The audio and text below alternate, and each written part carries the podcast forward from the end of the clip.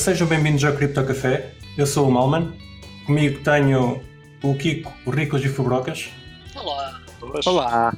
Como é? Estão- Estão-se a dar bem com esta depressão? Exato.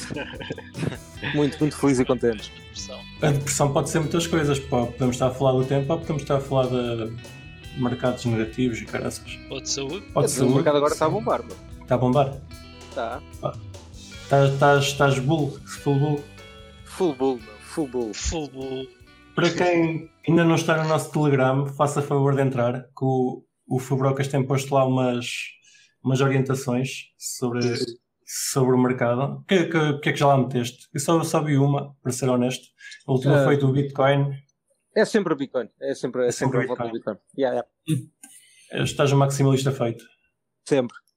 Pronto, quem gosta de mercados, vá, vá lá e dê uma, uma espreita dela e depois avaliem aqui o nosso Fubrocas. Se ele, está, se ele está a ver aquilo com olhos de ver ou se está, se está inclinado para algum lado. Exatamente. Wishful thinking. O quê? Pensamentos positivos. Sim, sim, sim, sim. Ora, ah, hoje temos connosco o Rafael Belchior. Ah, o Rafael é estudante no Instituto Técnico de Lisboa ah, e vai fazendo aqui umas coisas na. Não, pera lá, tens que refazer isso. No Instituto Superior Técnico, se faz favor. Ah, o Rafael é estudante no Instituto Superior Técnico. Diz tu, diz tu que eu não percebo nada disto. Olha. É estudante do Instituto Superior Técnico da Universidade de Lisboa. Muito bem. É uma boa universidade, Sr. Riclas? Opa, quem lá andou diz que sim. É mais fácil se disseres técnico, fica mais resumido. Mas é muito mais giro se disseres o nome completo. Ah, olá, Rafael. Obrigado por estares aqui connosco. Obrigado eu, obrigado pelo convite, eh, é um prazer estar aqui. Eh, Então, e, e diz-nos porque é que estás aqui? Porque é que Bem- nós te convidamos? Sim, realmente sou, sou estudante no Instituto Superior Técnico, estou a fazer lá o meu doutoramento nesta área do blockchain, tem tudo a ver com o que vocês falam aqui. E vim falar um bocado sobre a minha experiência com blockchain, eh, nomeadamente na parte da interoperabilidade. Certo. Ou seja, a interoperabilidade estás a tentar a, a falar de ligar um blockchain a outro ou outras coisas? Sim, eh, essencialmente é essa a ideia. Um, portanto, talvez tentamos ligar as peças de chegar à interoperabilidade, mas eu, eu, talvez tenha tido um, um percurso um bocadinho diferente do vosso, porque eu comecei a estudar blockchains privadas eh, em vez das públicas. Comecei a meio Isso de existe? 2017. Existem, é verdade que existem. Embora tenham muito menos notoriedade, porque são privadas, não conseguimos olhar lá para dentro e ver o que está a acontecer e portanto normalmente não têm tanta atenção. Uhum. Se são Mas úteis, fizeste muito bem, porque basicamente, digamos que o teu orientador já tinha feito blockchains privadas há 20 anos, portanto, parece-me sempre bom. Olha, se calhar um, mais que um bom ponto de partida pode ser tentar definir o que é que é o. Pá, definir as diferenças entre as propriedades de uma blockchain privada, de uma blockchain pública e de um DLT, só para quem não está bem dentro do assunto. Uhum. Sim, eu, eu acho que isso é, é uma boa ideia. Normalmente temos, temos dificuldade em comunicar sobre isto porque não temos a terminologia bem presente e na verdade estas coisas têm muito a ver umas com as outras e as diferenças acabam por ser muito menos, menos do que as semelhanças. Portanto, nós temos DLT, que é Distributed Ledger Technology, temos blockchain. Muitas pessoas usam este termo, usam estes termos como sinónimos. Eu costumo fazer isso normalmente porque as diferenças são tão poucas que uma distinção muito pormenorizada não, não, não adiciona muito à discussão. Mas essencialmente, Distributed Ledger Technologies é uma tecnologia em que temos vários nós e esses nós mantêm um estado global que é chamado uma ledger. ok? Portanto, a ideia, nós temos bases de dados centralizadas e a ideia é, se houver um terremoto e rebentar um centro de dados, ah, que é uma coisa que pode acontecer, nós pomos a base de dados em vários sítios, portanto, distribuída geograficamente, e fica uma base de dados distribuída. ok? A base de dados pode ser parte de uma empresa, de uma organização, pode ser parte de várias, não é? Se for parte de várias, temos um protocolo de consenso que normalmente nas Distributed Ledger Technologies, uh, digamos convencionais, correspondem às bases de dados distribuídas, tipo Amazon Redshift, uh, coisas do género. Temos um protocolo de consenso relativamente simples, é tipo um quórum. Portanto, se três dos sete nós, ou se três dos cinco, é, é melhor, concordarem com um update, uma atualização de um valor na base de dados, então esse valor é correto. ok?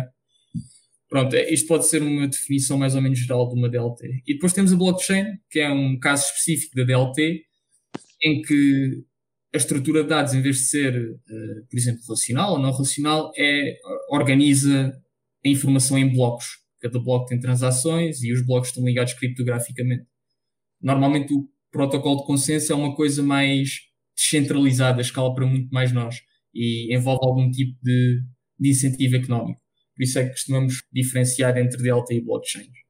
Deste aí um exemplo muito bom de uma DLT. Exato. Mas uh, nunca lhe chamaram isso até haver blockchains, não foi? E, e ela já existia há muito tempo.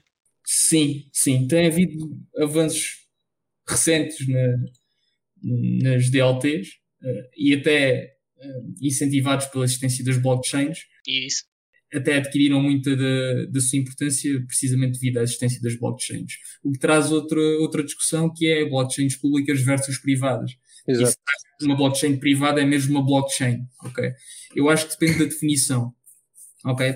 Portanto, há várias definições para blockchain privada, há pessoas que distinguem entre privada e de consórcio, mas eu gosto de olhar para a coisa blockchains públicas e privadas.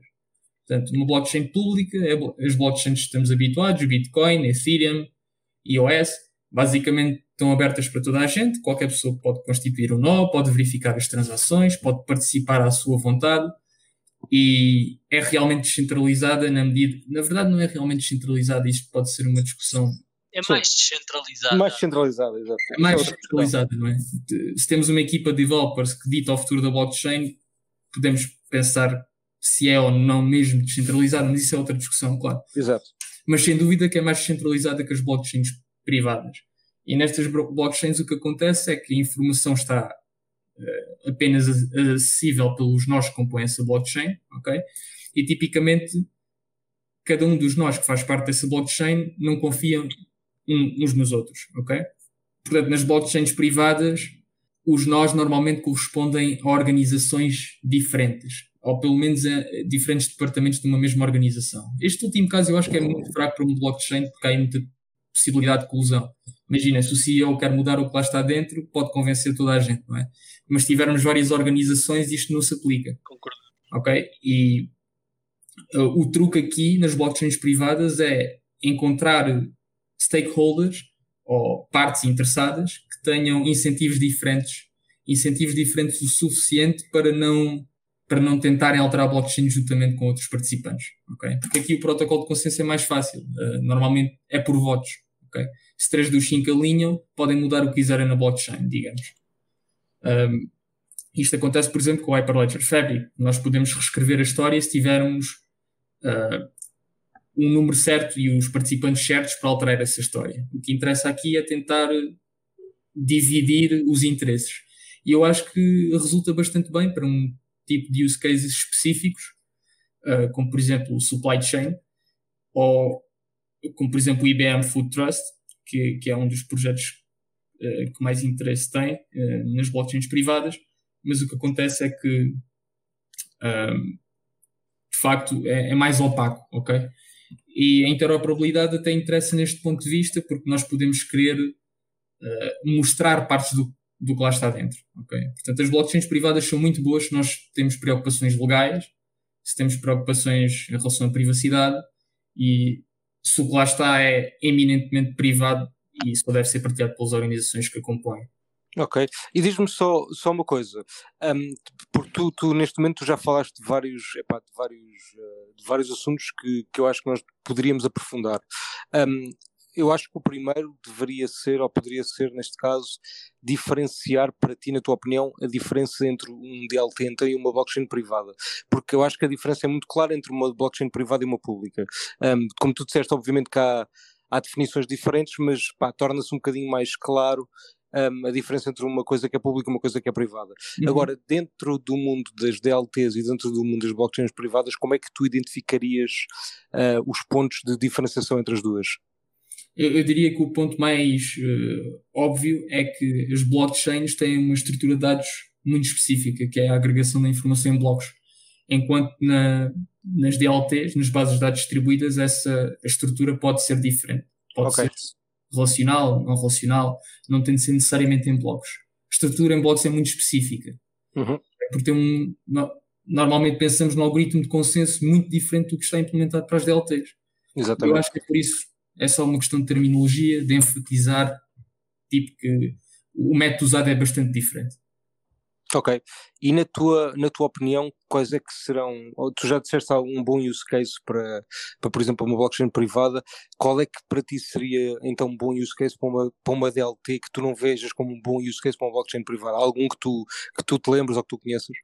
Bem, nós eh, podemos pensar à partida quando não usar blockchains, eh, de Ok. todo, em especial blockchains privadas, que é, nós primeiro precisamos de várias partes eh, interessadas que têm incentivos diferentes, ok? Nós podemos ter uma Uhum. DLT só com uma parte interessada, uma organização central. Exatamente. E nós queremos à mesma ter nós, hum, nós distribuídos, ok, e que votam num, num determinado valor. E isto acontece porque podem ocorrer falhas chamadas hum, as falhas normais, são crash fault, ok, em que um dos nós pode morrer ou então tem um defeito na rede e envia um valor errado e Uhum. portanto é útil que tenhamos este quórum para assegurar que o valor é certo. Ok. Depois temos falhas que são chamadas bizantinas, que ocorrem eh, arbitrariamente, e isto inclui atores maliciosos. E uma solução para ah, este tipo de falhas é a utilização de blockchains, eh, como Bitcoin propôs inicialmente. ok? Pronto. Depois outra coisa é, se nós queremos mudar os nossos records, ok? Não nos convém ter uma blockchain, ah, e pode ser possível mudar os records numa, numa DLT, pelo menos mais facilmente. Um, se temos informação sensível, tipicamente não a queremos pôr numa blockchain, porque é imutável, em especial se for uma blockchain pública. Numa blockchain privada já é possível, ok? Com algum cuidado, mas é muito mais, é muito menos sensível pôr dados sen- sensíveis numa blockchain privada do que numa blockchain pública. Mesmo que encriptados, porque imaginem, nós podemos pôr dados encriptados numa blockchain pública, mas nada nos garante que não, não vai haver alguém que descobre um método de dar break nesse, nessa encriptação, não é? E se isso acontecer, podem haver problemas muito graves, não é?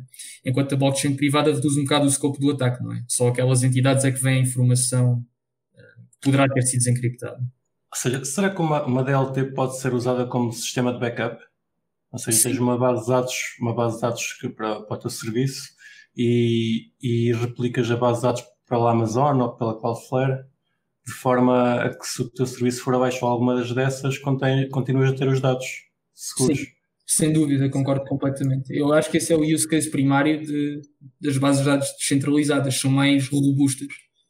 Mais uma vez, se esta tempestade está a acontecer agora, levar os servidores todos e inundar as chaves com os servidores, pode não haver problema, pelo menos não muito graves, porque temos servidores a correr o mesmo código e com a mesma informação noutras partes do, do país ou do mundo até. Que é um bocado também a ideia das blockchains, que é manter um estado global, coeso e de maneira distribuída. Portanto, tem, tem objetivos semelhantes. Certo, Sim. é criar uma, uma redundância, basicamente. Um, tu também falaste de Hyperledger e, e diz-me uma coisa, porque é que para ti Hyperledger é, acaba por ser uma, epá, o standard ou, ou o, melhor, o, melhor, o melhor protocolo para usar? Bem, eles têm um conjunto de produtos diferentes, se calhar tu queres, podias abordar o que é que eles têm, para que é que serve e como é que são usados. Ok, portanto, a, o que é que é o Hyperledger? Exato, também. era por aí que ia começar. Uh, portanto, a Hyperledger Foundation é uma organização sem fins lucrativos uh, que é backed up, é uh, financiada também pelo Linux Foundation. Uhum. Portanto, é uma organização open source. Todo- todos os produtos que fazem uh, são open source. Qualquer um pode ver o código, pode utilizar o código, pode criar modificações, o que é bastante fixe e até necessário, diria, num mundo das blockchains. E eles, eles desenvolvem um conjunto de projetos de blockchain, nomeadamente e na, na sua maioria blockchains privadas. ok? O, o caso mais ilustrativo é o, block, o Hyperledger Fabric, mas também tem uh, tools muito, muito úteis, como por exemplo o Hyperledger Bezo, que é um, um cliente, um smart client, um cliente esperto para o, o Ethereum. Tem uma coisa que é o Hyperledger Explorer, que permite analisar os blocos e as transações de várias blockchains. Tem o Hyperledger Caliper, que permite, permite que vocês testem os vossos smart contracts em Ethereum. E uh, mais recentemente tem um projeto chamado Hyperledger Cactus, que é dedicado à interoperabilidade. Estou rouco. Bebe um bocadinho de água. Ó, cervejinha. Ou cervejinha, pois. O que é que vocês estão a beber? Epá, eu por acaso agora estou a ver alguma. Estou- estou- quase Ah, parece tá um tudo insulto ao Cripto Café, peço desculpa a todos os participantes. Eh, mas pronto, já, já estou aí tratado, mais ou menos. E, portanto, o Hyperledger Fabric eu, eu acho que é bastante útil porque tem uma equipa muito, muito fiável atrás, IBM, um, Accenture até. Pronto, e o Hyperledger Fabric permite criar instâncias de blockchains privadas. Um- um uma das utilizações ah, que, eu, que eu experienciei com o Hyperledger Fabric foi a implementação de um projeto no, no nosso governo, portanto, na parte da justiça. Ok. Portanto, a ideia é utilizar uma blockchain privada. Portanto, como vocês sabem, hum, nós temos sistemas de informação na parte da justiça, ok? E um dos problemas é, ou, ou potenciais problemas é a falta de transparência, há vários stakeholders diferentes. Portanto, o, o governo faz parte do poder executivo, depois temos os juízes, fazem parte do poder judicial, são poderes diferentes e que muitas vezes entram em conflito, ok?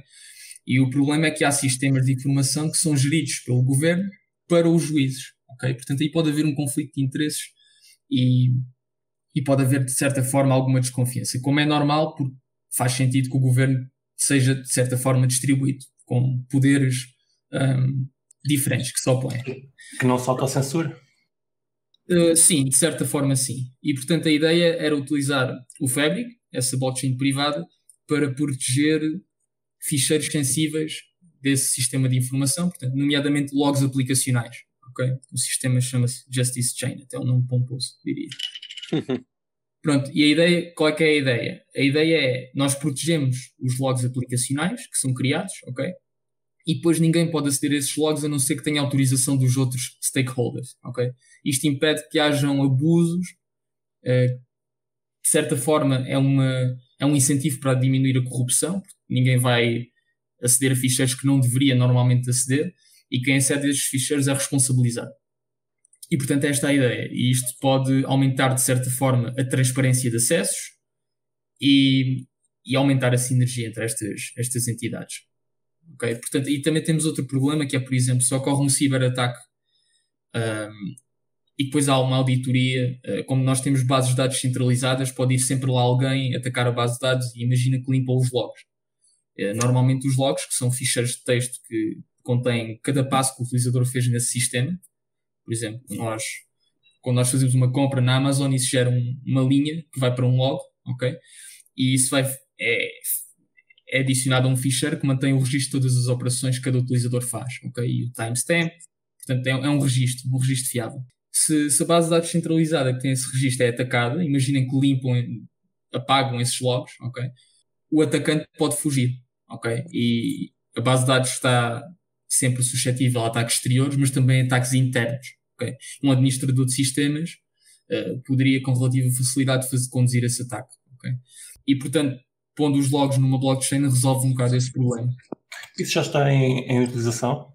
Foi feito o Proof of Concept, uh, como muitos projetos de blockchain, e portanto está em estudo. Mas era bom que ficasse em produção, porque assim conseguíamos uh, ver que. Ou seja, está, estás a dizer que os logs de, de acesso já a certos fecheiros vão estar uh, RGPD compliance, que é, o, é uma da, da, dos requisitos do RGPD, é que tenhas sempre um acesso aos logs de, de pessoas e afins. Uhum, sim. Uh, na verdade, tenho um trabalho mais ou menos detalhado sobre, sobre esses assuntos, que depois posso partilhar. Uh, uma das ideias era analisar automaticamente esses, esses logs, ok? Com smart contracts e fazer uma espécie de auditoria em tempo real distribuído. Que inicialmente parece uma boa ideia, porque nós podemos ter indícios que alguém está a fazer algo que não deveria estar a fazer antes do tempo, antes de acontecer algo nefasto, um ataque, uh, indícios de corrupção mas isto também gera alguns concernos sobre a proteção de dados, porque a análise automática de, desses ficheiros que podem ser com, considerados informação pessoal pode, pode ir um bocado de, contra, contra esse regulamento. Mas pronto, há maneiras de ir à volta, não é? Fazer uma anonimização, aceder só, fazer só as auditorias com, com permissão, quando há indícios muito fortes, fazer anonimização das entidades que, que geram os logs. Uh, mas sim, em, em, geral, não conseguiríamos fazer isto numa blockchain pública porque é muito perigoso pôr os logs disponíveis numa blockchain pública, até por, pela razão de que, mesmo que estejam encriptados, podem ser desencriptados eventualmente. E termos logs no sistema judicial numa blockchain pública é, é má ideia. Exato, ficam disponíveis para toda a eternidade e não se sabe o dia da manhã. Exatamente. Além de ter muita informação que uh, provavelmente estaria melhor acomodada numa blockchain privada. Claro que nós podemos tentar fazer isto mais transparente, por exemplo, uh, a cada um determinado número de logs que são criados na blockchain privada, fazemos uma espécie de resumo, uma hash dos logs, e colocar numa blockchain pública.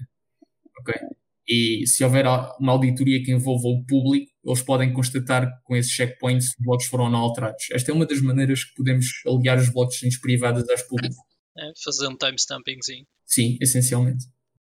Parece bastante interessante. Estes privados são privados até que ponto? Que, no caso, por exemplo, da, da blockchain que estás a falar, eu, desculpa, eu distraí-me um bocado, mas da, da justiça. Uhum. A blockchain é privada, mas é controlada por uma entidade.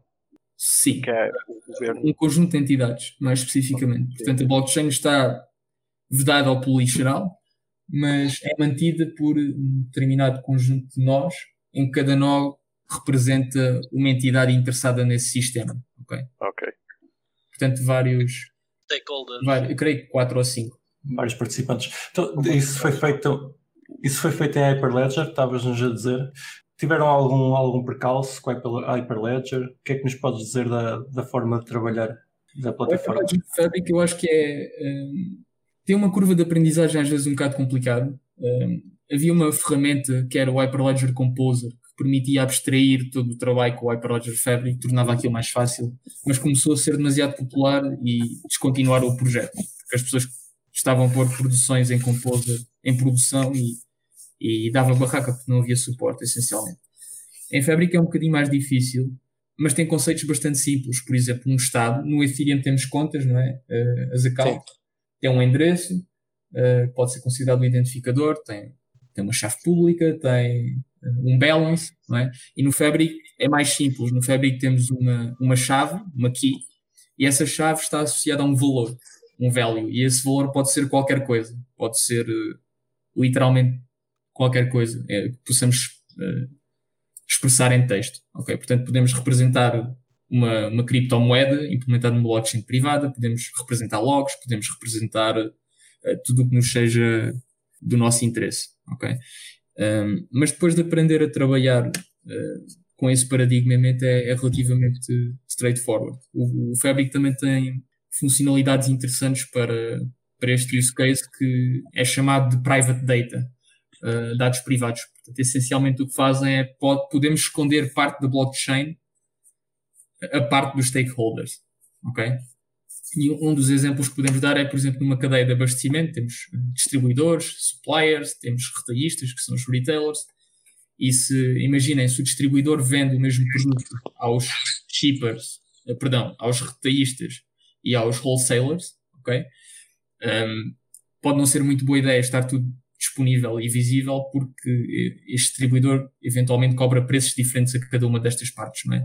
Portanto, uma das soluções é agregar parte da blockchain de acordo com os stakeholders. Portanto, dividimos em duas: distribuidor com o retalhista e o distribuidor com o wholesaler. Okay? Este tipo de funcionalidades dá bastante jeito para o regulamento geral de proteção de dados, na verdade. Uma, uma questão, em termos de deployment, uh, tu fizeste o deployment da, da solução em modo distribuído? Como é que foi esse processo, se fizeste? Sim, fizemos um deployment, portanto o deployment foi feito numa máquina uh, de justiça e está só numa máquina, está a correr em Docker Containers, que é o padrão. É normal sempre correr em Docker Containers, mas em produção o que devemos ter é cada nó na sua própria máquina, mesmo que esteja a correr em Docker Containers. Certo, não fizeram em várias máquinas? Não, isso seria na fase da produção. Okay. Portanto, o, o projeto está praticamente igual ao que estaria em produção uh, em produção teria de estar distribuído, teria de se ter um bocadinho mais cuidado com, com a proteção de dados, mas de resto está bastante parecido ao que seria em produção. Sim, mas uh, penso que em termos de, diria mesmo de performance e, e afins, quando tu colocas isso num deployment distribuído, aquilo começa a apitar um bocado. Uh, podes falar com o nosso colega Daniel, que ele fez isso. O Daniel Porto. Yeah. Sim. Sim, eu, eu na verdade falei com ele sobre, sobre o deployment. Sim, o deployment é bastante tricky. Eu acho que a parte Ele difícil do, sofreu bastante com isso. A parte difícil do Fabric é o deployment, eh, é gerir a infraestrutura, que é, é bastante complicado. Temos de ter um conhecimento bastante profundo de sistemas distribuídos, de redes, de, eh, também de criptografia, portanto não é nada fácil. É muito mais fácil programar os smart contracts. Isso não, não deveria ser mais simples para. É, Eu acho que as blockchains são bastante complicadas. Eh, o que nós temos são algumas soluções empresariais que fazem o deployment por nós. Eh, se vocês confiarem nas clouds, vocês clicam meia dúzia de vezes e têm uma rede distribuída, em teoria, não é? A correr eh, tudo funcional, não é? Mas isto é um bocado aquele, aquele senão de estar a confiar nas, Ok, Mas mas, nas agora parte um bocadinho mais, mais, mais técnica, também estou curioso. Tu fizeste deployment para um, para um Docker e tens uma, uma máquina a correr com, com o Hyperledger, o vosso deployment. Se tu agora quisesses adicionar mais uma máquina, mais outro Docker, noutro sítio, qual, qual é que seria o, o Ok. passo a passo? Ok, isso é bastante interessante. Portanto, se nós. eh, o pessoal do Fabric tem um repositório que é o Hyperledger Samples, tem uma data de projetos eh, de blockchain, incluindo os passos para o deployment. E há uma sequência de passos que tem de ser realizada para inicializar cada máquina. ok? Portanto, nós temos um ficheiro, que é o config.tx, que define eh, qual é que é o formato da rede, ok? quantas organizações, quantos nós por organização, onde é que temos as chaves, ou, ou melhor, como geramos as chaves, etc. E depois nós geramos o material criptográfico para cada um dos nós, ok? Portanto, se tiver tudo na mesma máquina, tu fazes isso para todos os nós. Obviamente não é uma solução boa para produção, porque tu tens as chaves de todos os nós, não é? Mas eh, em produção, cada administrador do sistema gera o material para o seu próprio nó. E depois tu configuras os endpoints, eh, os endereços de cada um dos nós, ok? Portanto, tens de os conhecer a priori. Basicamente dizes a cada um dos nós onde é que os outros nós estão. Ok? Portanto, o processo de adicionar uma organização é o processo de correr uma cópia, uma cópia do, é é chamado o peer node, que é o, é o nó que, que tem a blockchain, uma blockchain fabric, uma instância do blockchain fabric, e dizer onde é que estão os outros nós. Ok? Esse nó pede permissão para se juntar à rede e depois de ser aceito faz a atualização da blockchain. Ok, não parece assim nada tão, tão dramático. É, é, uma, é, uma, é uma rede de confiança, acaba por ser uma rede de confiança, desde que adicionar a nó. eh, Sim, sim. Eles têm tem que confiar nos outros. tem de confiar uns nos outros, uns nos outros, até certo ponto, não é? Não tem de confiar totalmente, tem de confiar no, no que quer que nós hum, façamos a linha entre confiança e, e Exato. Tu, tu aqui no, no teu site, se calhar agora andando um bocadinho mais, tens, se calhar vamos depois partilhar o teu, teu GitHub, tens aqui uns poucos projetos onde estiveste envolvido. Ah, como é que estes projetos te vão caindo na- nas mãos? Vai- Vais procurando, simplesmente aparecem-te lá no, no Instituto Superior Técnico? Não, normalmente é muito difícil encontrar projetos em blockchain. Um, na verdade, a minha, eu comecei a trabalhar em blockchain porque a minha tese de mestrado incluía fazer um sistema para registro predial usando blockchain. Mas depois de falar com o pessoal da Justiça, concluímos que isso não era assim tão prioritário, mas este sistema de logs era, era uma boa maneira de atacar o problema que eles tinham. E portanto foi aí que comecei a mexer em blockchain. E depois foi um bocado, digamos, que é o que vocês todos partilham, diria, é ter proatividade. Portanto, eu, eu tive a sorte de começar a dar aulas como monitor, que é o Teaching Assistant, eh, no técnico, em 2018. E aí conheci um, um professor, o, o Rui Cruz. Começámos, começámos a colaborar nesta área do blockchain, talvez um bocado por acaso, ok? Portanto, eh, o Hyperledger, a Hyperledger Foundation tem um programa de estágios remunerados, acontece todos os anos. Eh, e eu estava nesse, a ver esse programa de estágios e pensei, olha, era giro, não, não, não concorrer como estagiário, mas propor um projeto. Eu tinha, na altura, a ideia de fazer um, um sistema de controle de acessos baseado em blockchain, uma coisa distribuída, que não, não era muito usado na altura. E pensei, "Epá, vou-me candidatar, mas seria útil também ter a ajuda do, do Rui. Então perguntei-lhe, ele aceitou e propusemos o projeto e foi aceito. Depois trabalhámos durante um ano ah, em controle de acessos com, com um mentorando, que foi bastante fixe. Pronto, e eh, depois desse projeto do, do Hyperledger, propus outro projeto, ah, propusemos, aliás, um, na mesma fundação sobre interoperabilidade. Portanto, é mais ou menos assim que se vão arranjando os projetos. Um, temos de ir um bocadinho atrás. Com proatividade. Exatamente. Minha gente, se vocês querem trabalhar na área, façam-se a vida. Claro. É um bocado assim. Há, há muitas empresas que oferecem programas de estágios. É, é, também saber um bocado quais as empresas que trabalham na área e agora que as blockchains privadas vão ser mais usadas e eu prevejo que sejam mais usadas devido a avanços na regulação, nos regulamentos em termos legais e na interoperabilidade, possivelmente apostarão nesta área. Portanto, acho que verá melhores dias. Então, se calhar, passando agora um pouco para a, para a interoperabilidade, o, o que é que andas a fazer nessa, nessa área? Como é que tu queres interligar eh, blockchains? Como é que isso surgiu? Uhum. Portanto, interoperabilidade acho que é, é uma coisa que ainda, ainda existe bastante pouco no mundo das blockchains. Portanto, por acaso acabou por ser a ideia do doutoramento. Na altura pensámos, ok, interoperabilidade, mas ficou por aí. Okay? Portanto, não, não há assim um tema muito bem definido. Ainda a está ideia... por fazer. Sim, está tudo por isso. Está muita coisa por fazer. Mas a ideia é trabalhar nesta área da interoperabilidade porque há muita oportunidade aqui.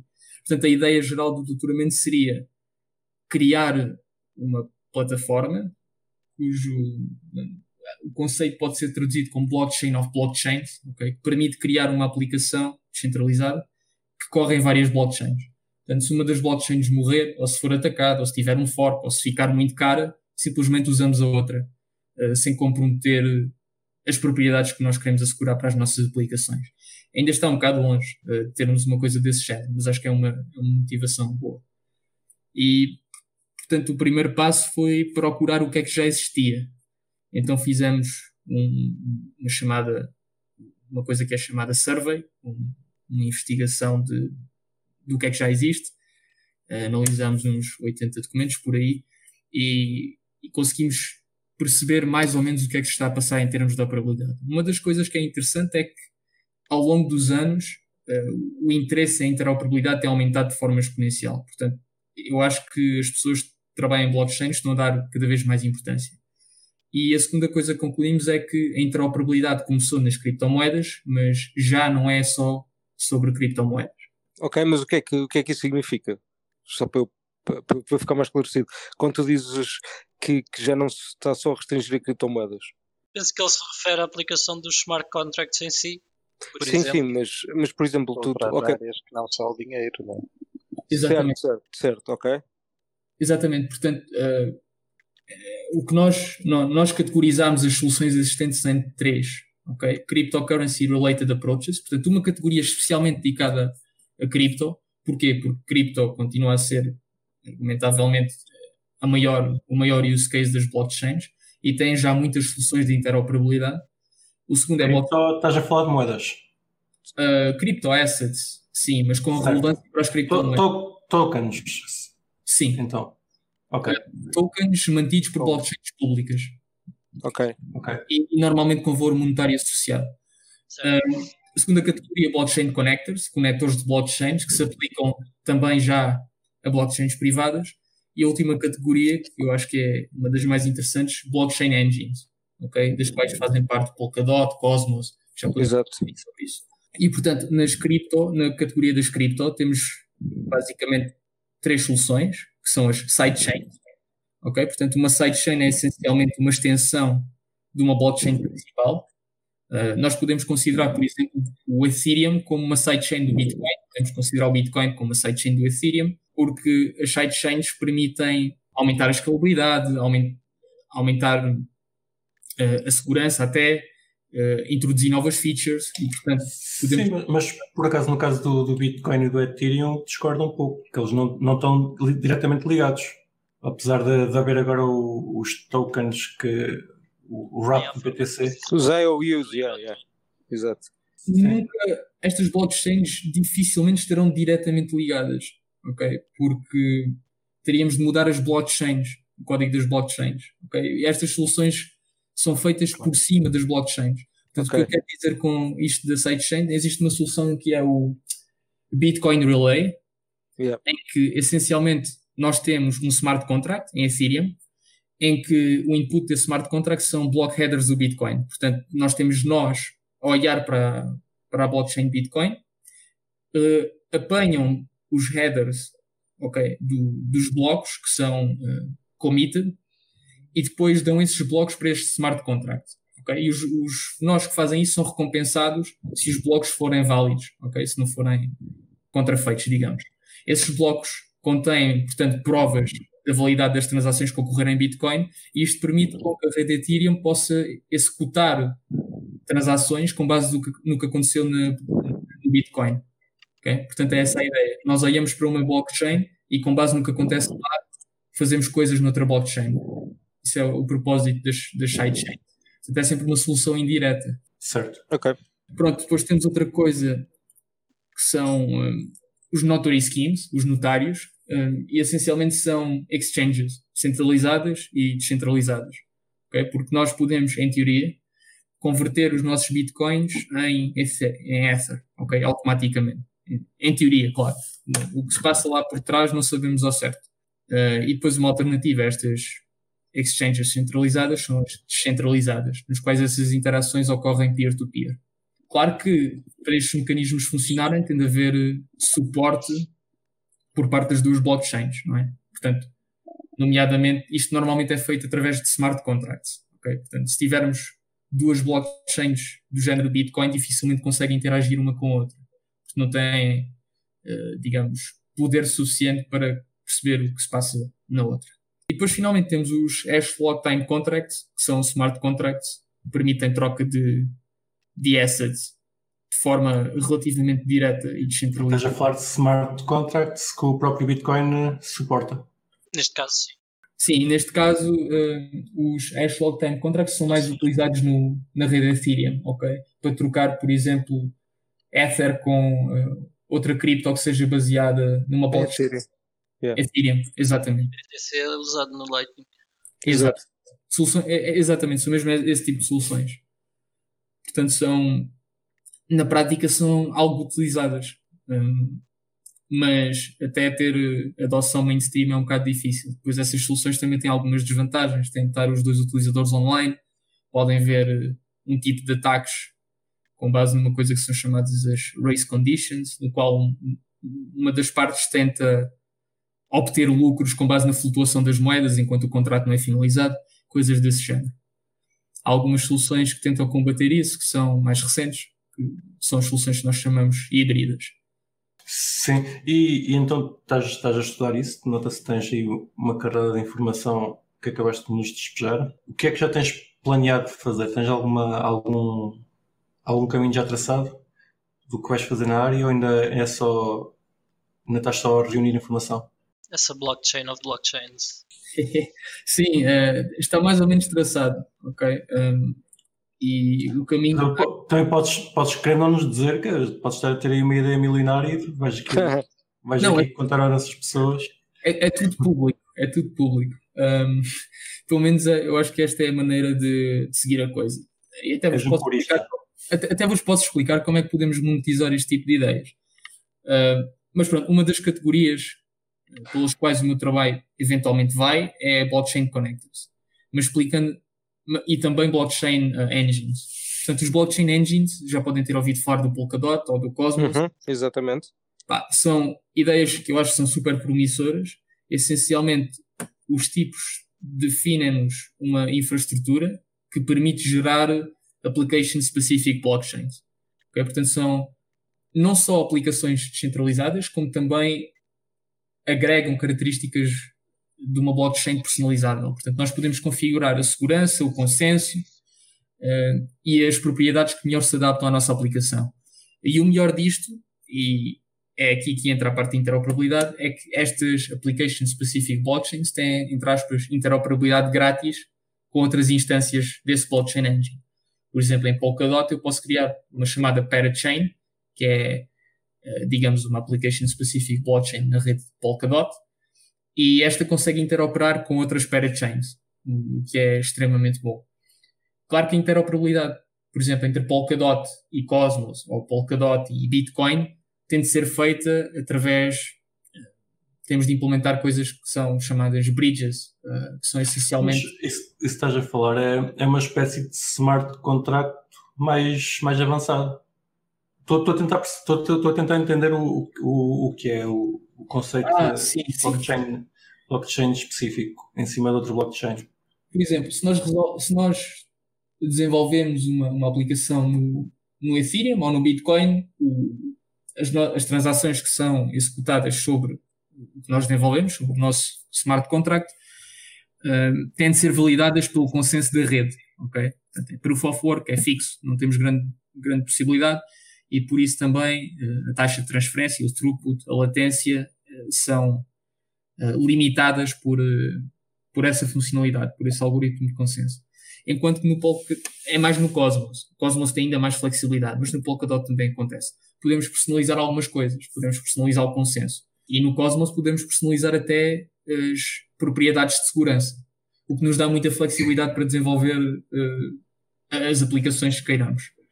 Ou seja, acaba por ser mesmo uma sidechain que tem a representação, no, no caso do Polkadot ou no Cosmos, tem a representação de tokens da outra chain. Sim, É eu, acho que sim. Algumas classificações põem o Polkadot como eh, Relay Chain Approach ou Sidechain até, e até partilham muitas características. Eu acho que é um bocadinho mais do que uma sidechain, e por isso é que fiz a distinção. Temos a Polkadot, Cosmos, temos uma coisa chamada Arc, que é uma plataforma que lança blockchains, ok? Que te permite lançar a tua própria blockchain, mas a solução é centralizada, o que me põe um bocado de pé atrás. Esse projeto já é um pouco antigo também. Sim, Já, sim. já. Havia outro que era o Aeon, um, mas acho que morreu entretanto. Portanto, acontece. Como a maior parte. Com- Então, mas diz-me só uma coisa, então, que tu vês algum projeto ou vês alguma, alguma uma forma que esteja agora já a ser desenvolvida de, de que ligue, eh, por exemplo, eh, Ethereum, Bitcoin, Polkadot, que, ligue, que tente ligar todos? Sim, sim. E entramos agora na categoria dos blockchain connectors, ok? que são essencialmente temos, temos várias soluções nesta categoria. Uma das subcategorias é, são os protocolos agnósticos a blockchains. Portanto, são essencialmente protocolos que definem comunicação entre blockchains, mas que não, têm, não usam nada de específico de cada uma das blockchains. É, é, digamos, ter um protocolo que não usa smart contracts ou não usa nada específico do Ethereum. Estás a Basicamente, falar tipo, tipo Atomic Swaps? Não. tipo o Interblockchain Protocol, que faz parte do Cosmos. É essencialmente, é literalmente dizer o que é que cada blockchain tende a enviar para a outra, de modo a que se estabeleça a comunicação entre blockchains. É mais ou menos essa a ideia. E depois temos hum, soluções tipo Hyperledger Cactus. Uh, o Hyperledger Cactus é o projeto mais recente da Hyperledger e eu acho que é bastante promissor. Basicamente, o projeto a ideia do projeto é ser uma ponte entre blockchains. Portanto, imaginem, vocês interagem com quatro ou cinco blockchains públicas, digamos. Vocês podem lançar a vossa infraestrutura Cactus, que é completamente open source. O Cactus faz a gestão de identidades e vocês podem definir a lógica de negócio sobre essa plataforma.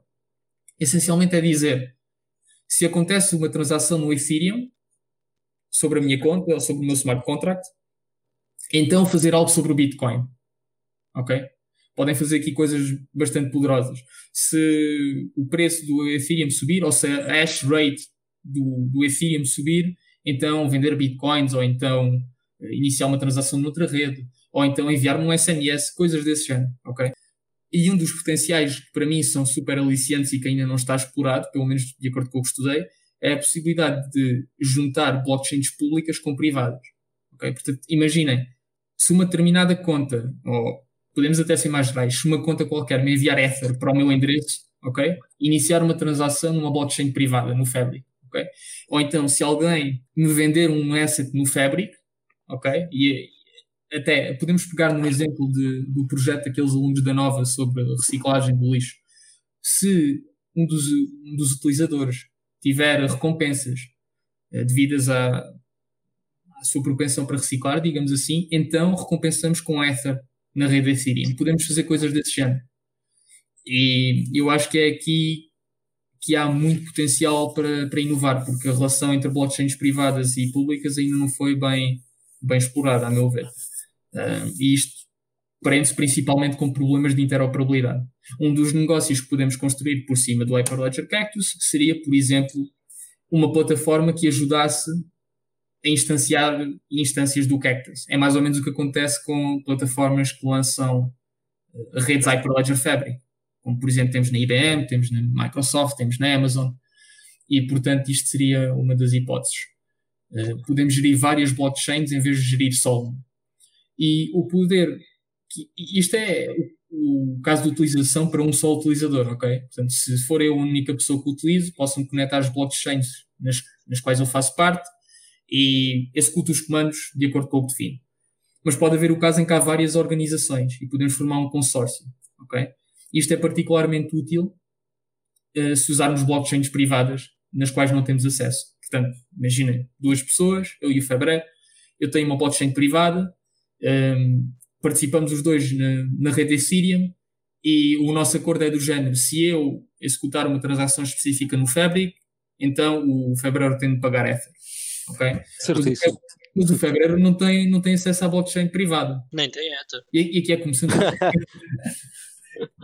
E aqui é que começamos a pensar como é, como é que isto pode funcionar de maneira a que confiamos um no outro. Bem, temos uma noção que é de valida, validator, em que basicamente o Febrer tem um nó que anda a espreitar a blockchain Fabric tempo a tempo, mas a espreitar só uh, o que interessa, digamos assim. Uma espécie de, de oráculo. Uma espécie de oráculo. Vocês que estão a correr o Hyperledger Cactus, cada um é, é, o, é o próprio oráculo. Sim, epá, não diria melhor. Sim, é uma espécie de oráculo. Quanto mais descentralizado for, melhor. E é mais ou menos desta maneira que conseguimos atingir a curto, médio prazo interoperabilidade entre qualquer tipo de blockchain. Então, e como é que tu vês, por exemplo, os projetos tipo Chainlink ou pá, qualquer, qualquer projeto que esteja a tentar desenvolver uh, oráculos descentralizados? Tu vês com bons olhos?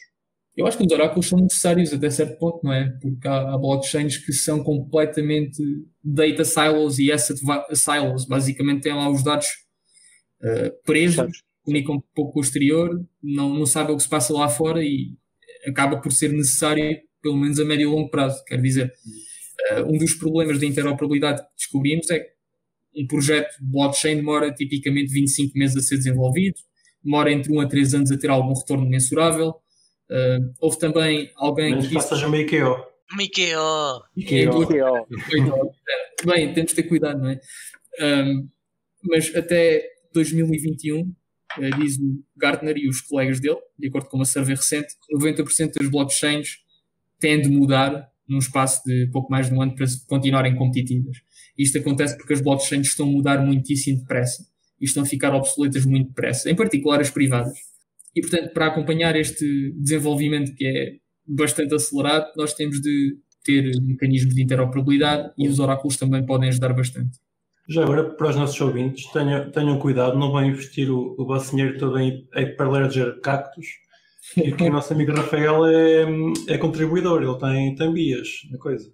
Sim, eu sou contribuidor, sou contribuidor do projeto. Tenho, tenho ajudado principalmente na, na parte de definição de um protocolo para uma coisa que chamamos de migrações de blockchains, que é outra coisa que, que acho que ainda não existe, eh, pelo menos em massa, e que pode ser útil. Que basicamente a ideia é temos uma blockchain, temos uma aplicação correndo numa blockchain, imaginem correr em Fabric, a aplicação, imaginem da Food Trust da IBM, que faz o tracking dos alimentos, e queremos mudar para Ethereum. Isto é um grande problema porque dá muito trabalho, não é? Temos de migrar os dados e depois temos de convencer os utilizadores a mudar, requer um grande investimento em nível, a nível de programação e, portanto, se usarmos o Blockchain Migrator, conseguimos fazer isto mais ou menos de forma automática. Pelo menos é essa. Migrar os dados é mais fácil, inicialmente, mas um desafio posterior é migrar os smart contracts também. Certo. Já agora estava já há pouco a dizer que daqui a um ano 90% dos blockchains vão estar uh, obsoletos. Não, não, na verdade não. Isso foi o que um dos cientistas disse em 2018. Ok, okay? portanto... Oh, desde... Disse em 2018 que seria em 2021. Sim. Ok. Uh, Lembras-te de algum blockchain que tenha parecido que, que fosse muito estúpido? Uma ideia muito estúpida? há muitos, há muitos. Às vezes é difícil escolher. um, eu diria que nem por isso, porque como estudo principalmente blockchains privadas e como comecei em 2017 2018 até, as que falharam nem sequer cheguei a conhecê-las. Okay. Por isso não se pôs esse problema, mas uh, com as blockchains públicas vejo isso a acontecer, não é? Uh, pelo menos com mais frequência. Há muitos projetos que acabam por falhar porque não têm, digamos, sustento, não é? Uh, Mas dizer ficar obsoleto não quer dizer que fiquem sem utilizadores ou que o blockchain deixe de ser útil. Quer dizer que simplesmente há melhores alternativas. Blockchains mais baratas, portanto com FIIs mais baratas, com melhores features de segurança, etc. E, portanto, para continuarem competitivas e atraentes, têm de melhorar. Essencialmente é isso que o, que o autor diz. Ok, mas estás a falar especificamente em blockchains privadas? Uh, não tenho a certeza. Não, não, não, ok, ok, ok. Mas eu diria que, que é um problema é transversal, sim. Faz parte de todo. O problema da, das blockchains públicas é, por muitas vezes, é atualização. Tens uma, um, uma espécie de governo central que vai lançando as atualizações e, e, torna a coisa menos descentralizada, ou então acontece como a Bitcoin e simplesmente não é atualizável. Sim, um, de facto há alguma, há alguma experiência na parte das migrações por parte das blockchains uh, públicas.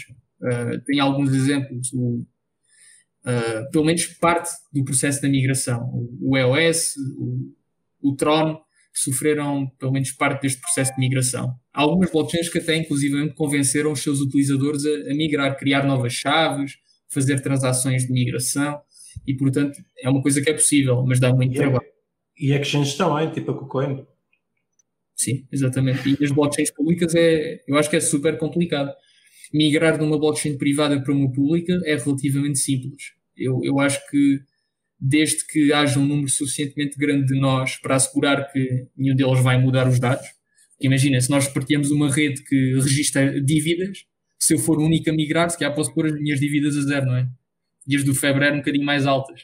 Se for mais subindo. Sempre, sempre. Sempre a lixar o fevereiro. Mas uh, isso numa blockchain pública não dá, não é? Na blockchain pública tens muito pouca, muito pouca margem para fazer coisas desse género. Uh, Sim, mas parece, parece logo no Twitter há mais gente, há muito mais gente. Uh, é mais difícil. Vamos, se calhar, começando a encerrar, a encerrar aqui o nosso café. Antes de mais nada, tu, tu já nos explicaste que, que o blockchain apareceu-te um bocado ao, ao, acaso. Entretanto, tens, tens estado a, a, a, trabalhar na área com muito fervura, muita fervura. E muita fervura. Muita fervura. Lembras da primeira vez que gastaste Bitcoin? Ou, ou outra moeda qualquer? Eu comprei eu comprei ocasionalmente Bitcoin uma vez, comprei Ether uma vez, depois aquilo baixou tipo 50% e, e jurei nunca mais.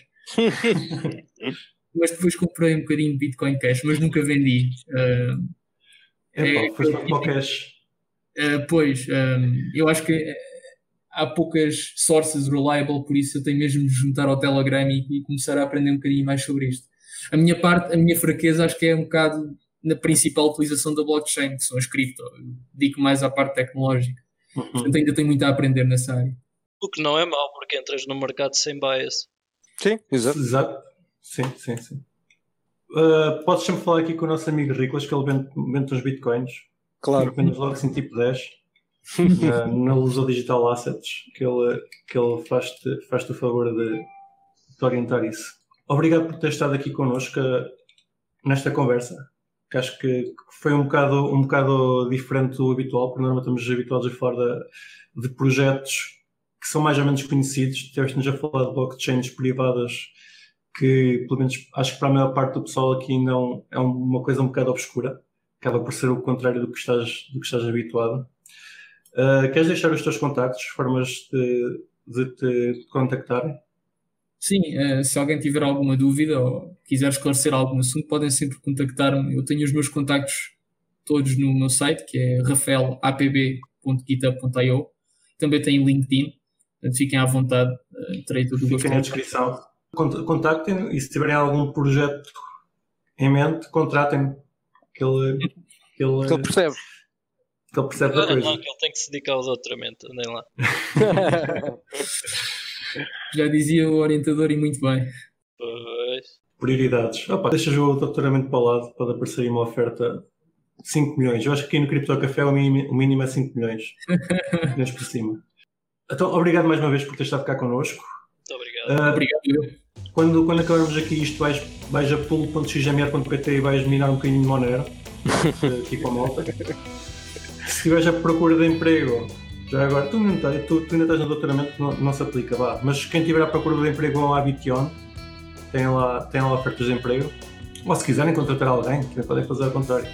Se Exatamente. quiserem informações sobre cripto, tem o CryptoNerds. Entrem no nosso Telegram que o, que o nosso amigo Fabrocas vai lá deixando de vez em quando um- umas delícias. Claro. Usa o Digital Assets para comprar Bitcoin e outras coisas. E nós voltamos a falar para a semana. Até para a semana, pessoal. Obrigado, foi um prazer. Um abraço. Obrigado por teres vindo. Um grande abraço. E não se esqueçam de nos seguir na vossa plataforma favorita, seja ela qualquer podcatcher, Spotify, YouTube ou Library. Entrem na nossa comunidade crescente no Telegram ou sigam-nos no Twitter em CryptoCafépt e partilhem este episódio com os vossos amigos. Até para a semana!